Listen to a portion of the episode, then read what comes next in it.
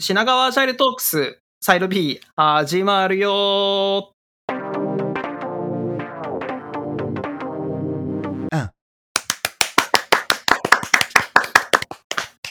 はい。この品川ジャイルトークスサイド B は、えー私、林とトミーさんの2人でゲストの方をお呼びしてワイワイするラジオです。えーご意見、ご感想は、ハッシュのシナジャイルでつぶやいていただけると嬉しいです。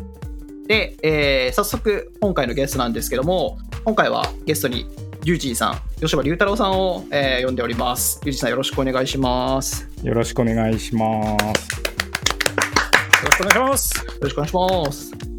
じゃあ、あの、リュウジーさん、多分このポッドキャスト聞かれてる人の中で知らない人はいないとは思うんですけども、まあ、簡単にちょっと自己紹介いただいてもよろしいでしょうか？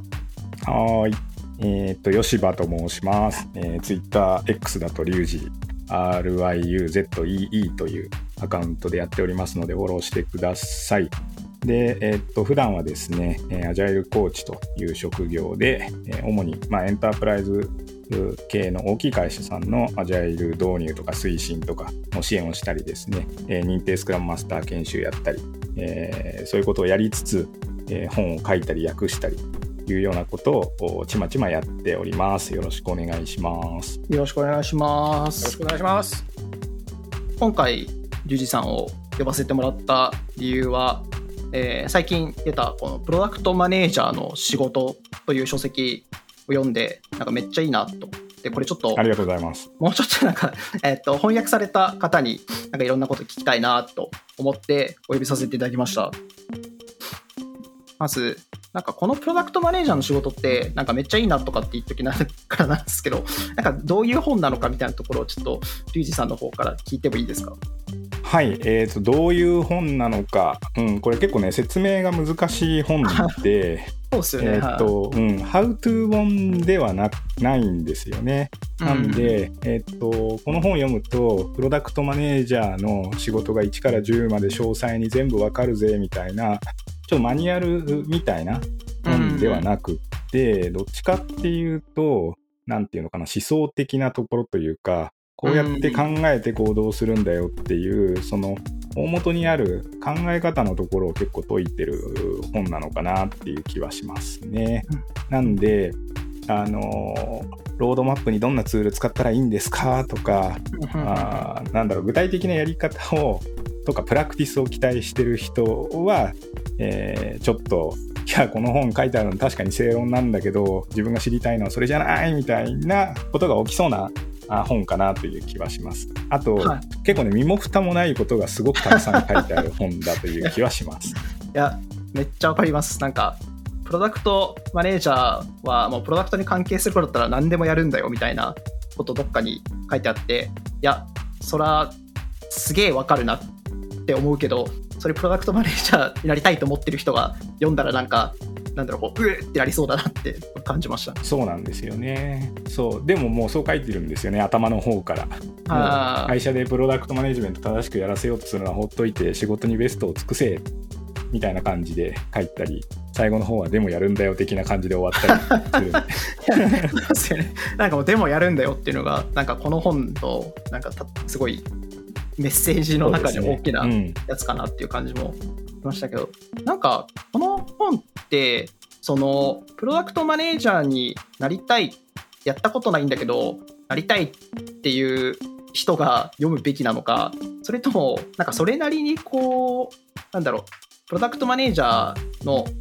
やり方みたいなところあロードマップってこう書くのねとかなんかあこういうことやればいいのねみたいなことが分かってる人が読む本なのかってこれどっちの感じなんですかね？うん、それもね結構難しいところで別にどっちでもいいのかなっていうふうに思って、えーますね。はあはあはあはあ。うん、なんで、まあ、これからやるっていう人にとってはなんだろうプラクティス知らないとかあツール使ったことないとか不安かもしれないけどいやいやそこじゃないよねっていう話を伝える用途に使えるし一方で、まあ、今すでにプロダクトマネジメントやってて本当にこれでいいのかなって思ってる人に対してはうん、考え方の指針を与える本なので、まあ、プロダクトマネジメントに関わってる人だったら、まあ、あのみんな当てはまるのかなっていう気はしますよね。まあ、ああとはあれじゃないですか。そのプロダクトマネージャーとか、まあ、プロダクトオーナーもそうだけど、なんていうのかな、単一障害点的じゃないですか。チームに1人いて、その人がステークホルダーといっぱいやり取りをしたり、一方で開発者の人たちとやり取りして、なんか板挟みというかまあそういうところもあってなんでその開発者の人とかがなんでプロダクトマネージャーとかプロダクトオーナーこんなにいつも大変そうでわたわたしてんのかなっていうのを理解するのにもいいかもしれないですね。ああなるほどなるほどプロダクトマネージャーってあもう何でもやる人だから何でもやってるのねみたいなことを、うん、この本を読むと理解できる感じです。ね。あ。ああとすごい思ったのがなんかこの本こうプロダクトマネージャーに閉じてないこの仕事のやり方みたいなところもすごいいい部分があるなって思っててなんか例えばなんかこうコミュニケーションはなんかあの明確さ心地よさよりも明確さだよねみたいな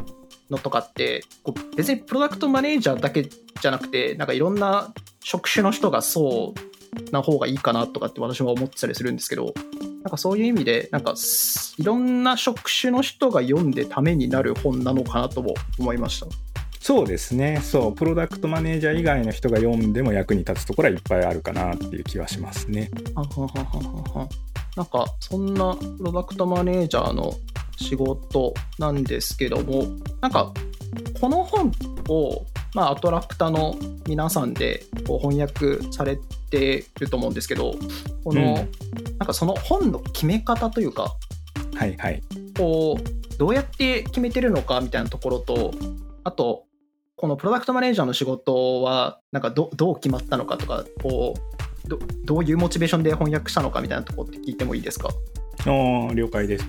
まず、えー、っとまあ、これだけで1時間ぐらい喋れるネタなんですけど えっと、本の翻訳ってとか、まあ、執筆もそうなんですけど、えっと、パターンがいくつかあって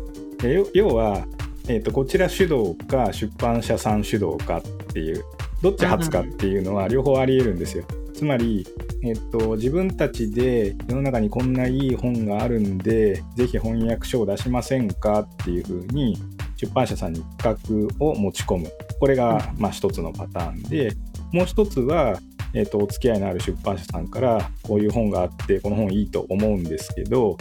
えー、翻訳いかがでしょうかと。えー、一回ちょっと読んでみて感想を聞かせてくださいと。で、もしよかったら翻訳の企画しますとかっていう感じでお声がけをいただいて、えー、それでやるパターンと、まあ2つですね。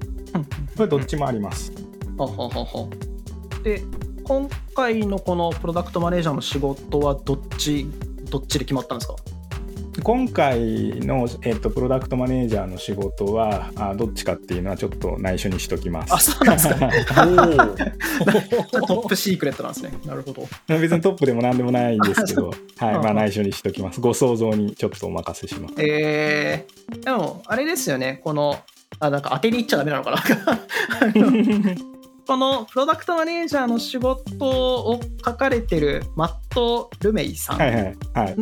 あの前の書籍の「みんなでアジャイル」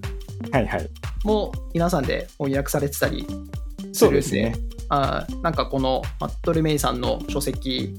は翻訳したいみたいなそういうのがあったりするのかなって想像しておりますが。はいはい、そうマットさんは前作もそうなんですけどあのプラクティスよりもかなりなんだろう考え方よりなんですよね。うん、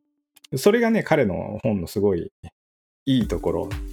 なのかなっていう気はしますね。あ,、まあ、あと本訳す側の立場から言うとというかあのとその陳腐化が早い本って辛いじゃないですか。あ確かにベストプラクティスてんこ盛りでってなって来年には新しい何かが出てって言って全然読まれなくなっちゃうとしんどいんで、まあ、本質的な本っていうのはライフサイクル長くなるんで、うんうんうん、まあ役者としては嬉しいかなという気はしますよね。あ確かに確かに。このプロダクトマネージャーの仕事のなんか考え方とかスタンスみたいなところっていうのはまあ10年後20年後ロードマップの作り方がどうなろうがうんそうそんなに変わんないんですよね多分。変わんないだろうというところで、うん、あははははというかそうそういう意味だとなんかあのプロダクトマネジメントビルドトラップをあの、超えて UK でしたっけ？あの、はいはいはい。ビルドトラップ本。ビルドトラップ、あれ、あれはアトラクターの方々でしたっけ？そう、あれは僕が単独で訳してるんですよ。あ、そうなんですね、リュウジーさん。そうなんです。ああ、なんか、プロダクトマネジメント系の書籍を、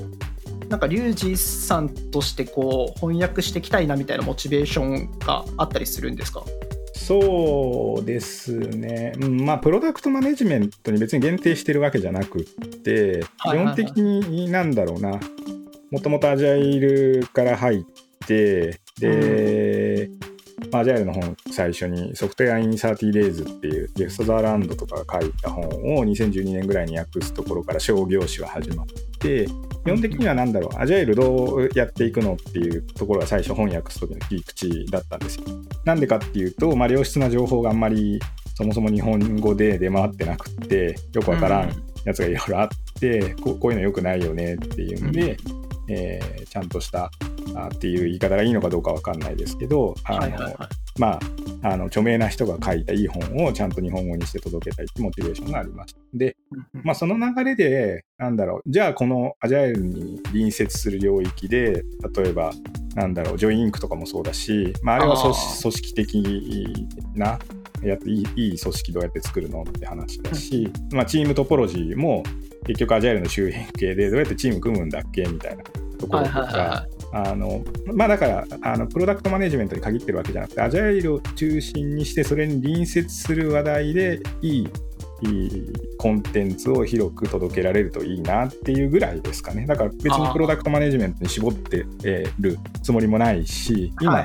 次の本やってますけど次は全然プロダクトマネジメントではないですね。ああ、なるほど、なるほど。じゃあ、まあ、うんアジャイルがそのメイン、メインというか中心にあって、とその周辺含めてやるっていう感じ。ああ、なるほど。なんか、そう言われてみると、チームトポロジーとか、ジョイインクとかも読んだんですけど、あれは完全に、私はアジャイルの話だと思って読んでたんで、なんかアジャイルとうプロダクトマネジメントみたいな、そういう二軸でされてるのかなって、勝手に思ってたんですけど、そう言われてみると、確かに周辺っちゃ周辺ですね、両方とも。そう。あ周辺っていうかコーチングすると、まあ、全部セットだよねっていう話もあってうん。なんで、うん、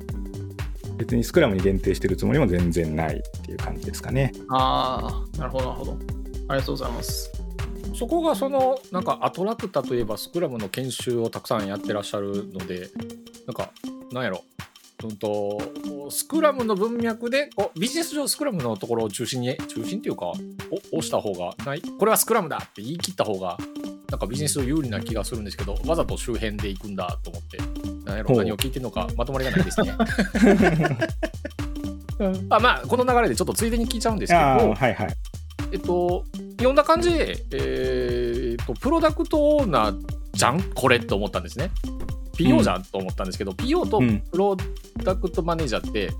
なんかち違うの？っていうのが気になってて、うんうん、そその辺いかがですか？お考えですか？っていうのをお聞かせください。そうこれはねえーっと本の中では、えっと、これ ADPR って言ってて、えっと、曖昧に書かれたプロダクト関連の役割っていう単語を使ってるんですよ。要は、プロなんとかっていう職種っていっぱいあるじゃないですか。プロダクトマネージャー、プロダクトオーナー、えっと、プログラムマネージャー、なんちゃらかんちゃらとかっていっぱいいて、で、これって、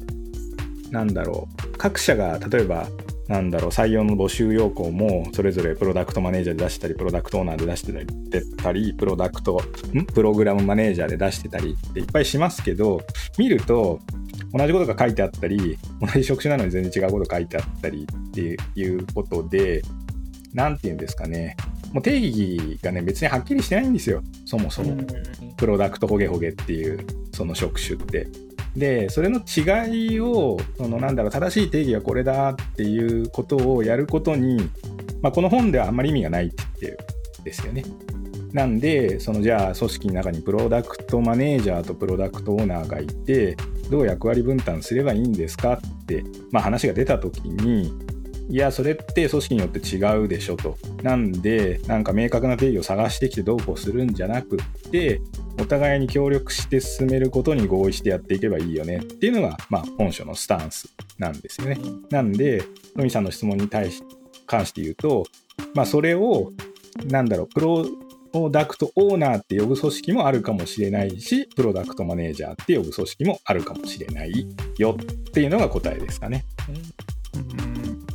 なるほどね。仕事の質としては、こういう仕事があるよっていうのは、まあ、変わらなくて、そこに誰がどういう名前つけてとか、どう分解するのかは、もうそれぞれの会社が自分たちが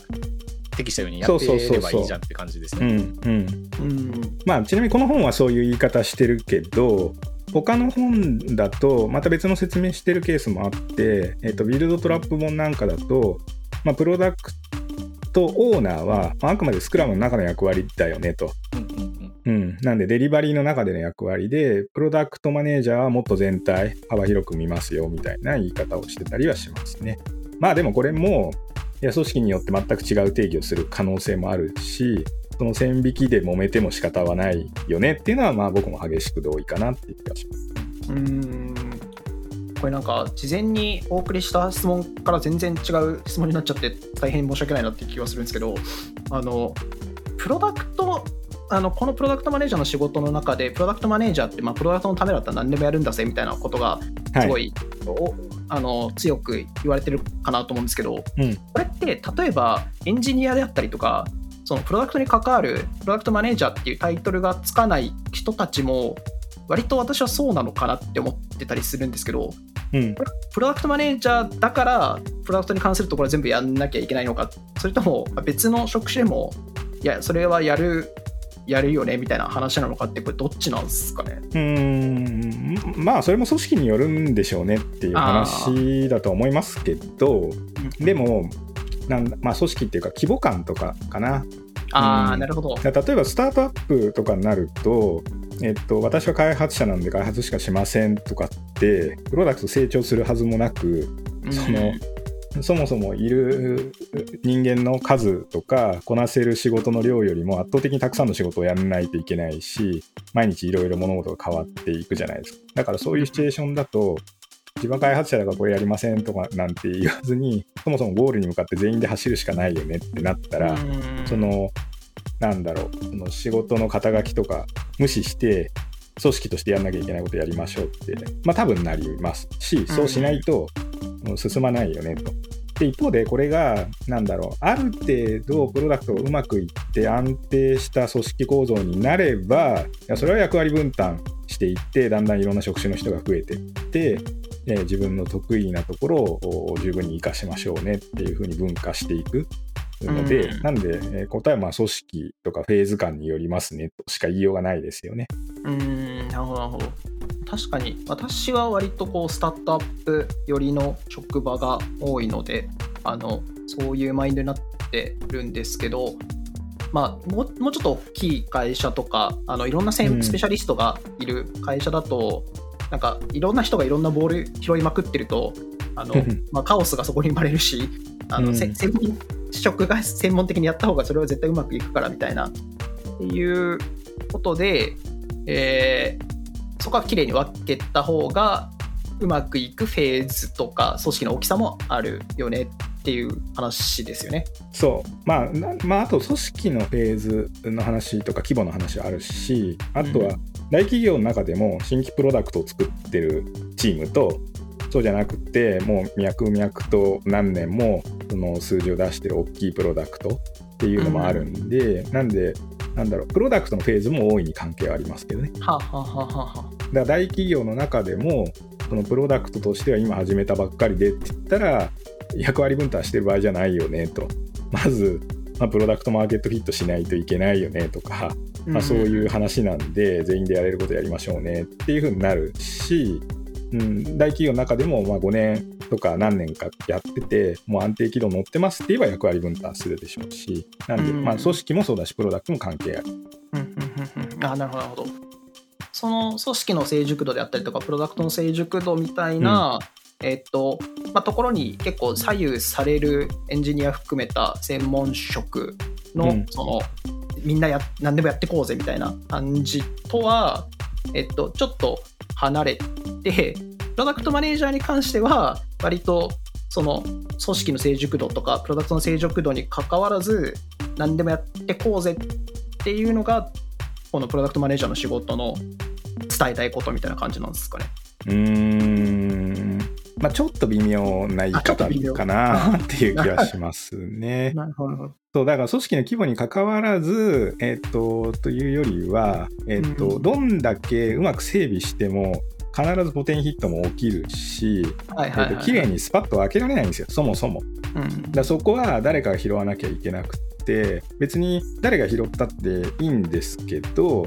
まあ、プロダクトに対する責任を取るっていう観点から言うと、まあ、プロダクトマネージャーが、まあ、最後はえ拾っておかないといけないよねとなんでできること全部やってでもあの責任取れるようにやっていかないといけないよねぐらいなもんだと思いますけどね。うん。うんなんか、あの、何でもやってけっていうよりは、その、うんやっぱりうまそうどうしても生まれちゃうポテンヒットとかそうそうそうそう。を最後、お前が拾うんだぜみたいな、そんうんな、まあ最後じゃなくてももちろんいいんまあ そうそう。なるほど、なるほど。あれですよなんかすごいすっきりしました。こう、何でもやるんだぜみたいなところが、プロダクトマネージャーにだけ、こう、固有の求められることなのか、それとも全職種求められることなのかみたいなところが若干分かってなかったんで、そこを聞けてよかったです。はい。えーっと、じゃあ、あの、なんかだいだいぶ、あの、書籍の中に入る前に時間を使ってしまったんですが、えっと、書籍の中の方に入っていこうかなと思っておりまして、はいえっと、まず、リュウジーさんの、この、これはいいぞ、これは気に入ってるぞみたいな章ってあったりしますか？そうですね。うーんと、7章のベストプラクティスのワーストなところっていう章があるんですけどこれ結構好きですね。ここまではっきり書いてる書籍って珍しいっていう点でもいんいかなんと。この章ってあれですよね。ベストプラクティスってなんかそのまんまやろうとするんじゃないみたいな。フィほぼフィクションだぜみたいな。そんな内容かな。そうですね。ははははなんか太字で有用なフィクションって書いてあって面白い表現するなと思って。そうそう。確かに。ちょっと話ずれますけどこの作者だいぶ面白い人だなっていうのが そういう有用なフィクションの話とかあとあのなんだっけプロダクトマネージャーに向いてない人のところであのフィルフィル・ゲイツじゃねえわ。あのスティーブ・ジョブズ信者のところとか、はいはいはい。なんかジョークが効いてるなっていうの、はい、そうですね、ジョーク聞いてますよね。うん。なんですごく読みやすい。笑い笑い笑いずっと笑ってるわけじゃないですけどたまにクスッとくるとこあってうん。いいです、はいそれはあれじゃない？翻訳が質がいいからじゃないですか？あのツイッターかブルースカイかであの永瀬さんがあのこれ私が翻訳したんで褒めてくださいみたいな。なあ、 Think Different TM ってやつね。あ。そうそうそうそうそう。連絡が来ていやでも確かに面白いなと。このベストプラクティスのところでリュウジさんが気に入られてるところとしてはなんか、まあ、ベストプラクティスそんなにこうみんなやりすぎだよみたいなそうそういう気持ちがあるみたいな感じなんですか？そうそう。うんとね、そう、ベストプラクティス、まあ、言い方変えると銀の弾丸って言ってもいいのかもしれないけど、そのまあ、僕らコーチング、アジャイルコーチングの仕事をしていく過程ですごい聞かれるんですよ。まあ、認定の研修やった時もそうなんですけど、ベストプラクティスって何ですか？とか、これに沿ってやっていけばいいやり方を教えてくださいとかって、まあまあまあの頻度で聞かれるんですよね。で、そのたんびに、いや、それってコンテキストにすごい依存するし、もうちょっと具体的に今の状況がどうなってて、今までどういう取り組みをして、今どうなっていて、どういう課題があってっていうのを聞かないと判断できないよね、みたいな話をするわけですよね。うんそう。で、それと同じことを言ってくれてるっていう意味で、お気に入りですね。あーなんか答えを答えを求めるなというか、まあ、結局そのシンプルなその回答がそこにあってそれを適用すればうん。案中うまくいくっていう、ほも簡単な問題を扱っているわけじゃないからそうそうそうそもっとこう現場というかそのあなたが今直面している問題とか組織とかをちゃんと見て、いなんかいろいろ組み合わせたりとか出力を調整したりとかいろいろしてやっていかなきゃいけないんだぜっていう話ですかね。そうですね。だから、なんだろう、多いのは、その、プラクティスの適用自体がむちゃくちゃ目的化しちゃうケースって多くて。はいはいはそれって結局時間の無駄になったり効果出なかったりすごいするわけですよねだからなぜそのプラクティスを選ぶのかっていうところからやんないとい。いけなくって、えーっていうことをね延々と解いてますよねだからそのまずそもそもどんな問題を解決したいんだっけっていうところから考えた方がいいよねみたいなところからあのこの章ちゃんと言ってくれていて、うん、それすごいいいですよね。うん。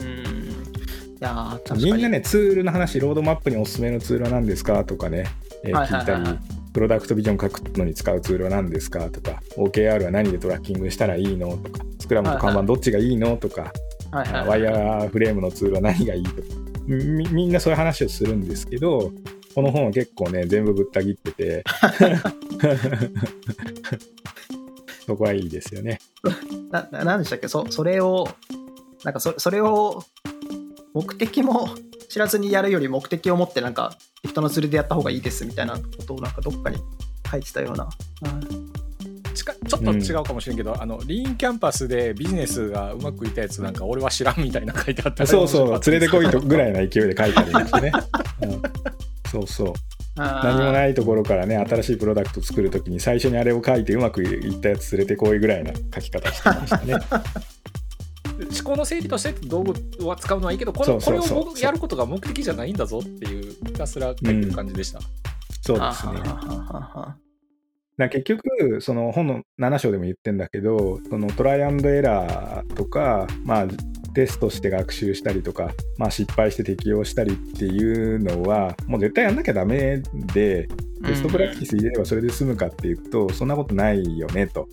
いうのをまあ言って、でそこはもういいですよね。で、なんだろう。例えば、まあ、今多くの人は転職しますけど、その前の職場でうまくいってたやり方そのまま持ってくると、大体うまくいかないみたいな話もあるじゃないですか。あーはいはいはいまあ、それそういうこともちゃんと言ってくれててうんいいですよね。うんあれ早速使ってますよなんかコミュニティで。あのうん。えっとそのそれがうまくいったのはその時のタイミングだったり人だったり環境だったりっていう条件があってうまくいっただそうけであって。そうそうそう。そう。なんか昨日早速そのしゃべしゃべりしましたコミュニティで。あこの本読んで。読んで読んだばっかりやから。なるほどなるほど。そう。でもちろんそのなんていうのかなベストプラクティス一切使うなって話を別にしてるわけじゃなくってそのスタート地点としてあのもちろん先人の知恵っていうのは使えばいいし一から自分たちで全部何もないところから考えるのは不可能なので、まあ、あの使えばいいとは思うんですけどそれをその盲目的に、えー言われたからとか書かれてるからっていうので、まあ、やってもよくないよねみたいなことが書いてありますね。なるほどまあまあ完全におっしゃる通りだなっていう。そうだから至極もっともな話をねちゃんと一つの章をあの使って書いてるっていうところが良さですかね。はい四国もっともだけどみんな忘れがちというか。そうそなるほどなるほど。じゃあえっ、ともうちょっと中身に入っていきたいなと思いつはつ30分ぐらいもうさとって30分ぐらいになるので一旦ここで休憩終わりにして一歩目はここまでにしましょうか。って1本目はここまでにして、うわかりました。じゃあなんか、1本目終わるんですけど、なんか告知とかがあれば、あ、告知。1本目と、1本目と2本目で、多分これもまた2週間ぐらい、あの、リリースの時期がずれるので、なんかリュウジーさんからこう、研修でもいいですし、なんかイベントでもいいですし、書籍でもいいですし、なんか、こう、視聴者の人に伝えたいことみたいなことがあれば、なるほど。そうですね。えっと、まあ、告知したいことは、まあ、そんなにないのかな。ないような気もしますけれども、はい、まあ、弊社の、ウェブサイトとか、え僕の X とかを見ていただけると、まあ、なんか、ちょっとは役に立つ情報も出てるかもしれないので、ぜひご覧ください。お願いします。ありがとうございます。ユージーさんのサイトは、あの、アジャイル始めたての頃はもう愛読させてもらってました。ありがとうございます。じゃあそこから Amazon の本をいろいろ買っていただくと 僕の夢のなんとか生活が実現できるんでよろしくお願いします。皆さん視聴した方は、リュウジ .com とアトラクターのサイトと、あと書籍を買って、えー夢のそうですね。なんとか生活を応援しましょう。はい。じゃあ、リュウジさんありがとうございました。はい、ありがとうございましたありがとうございました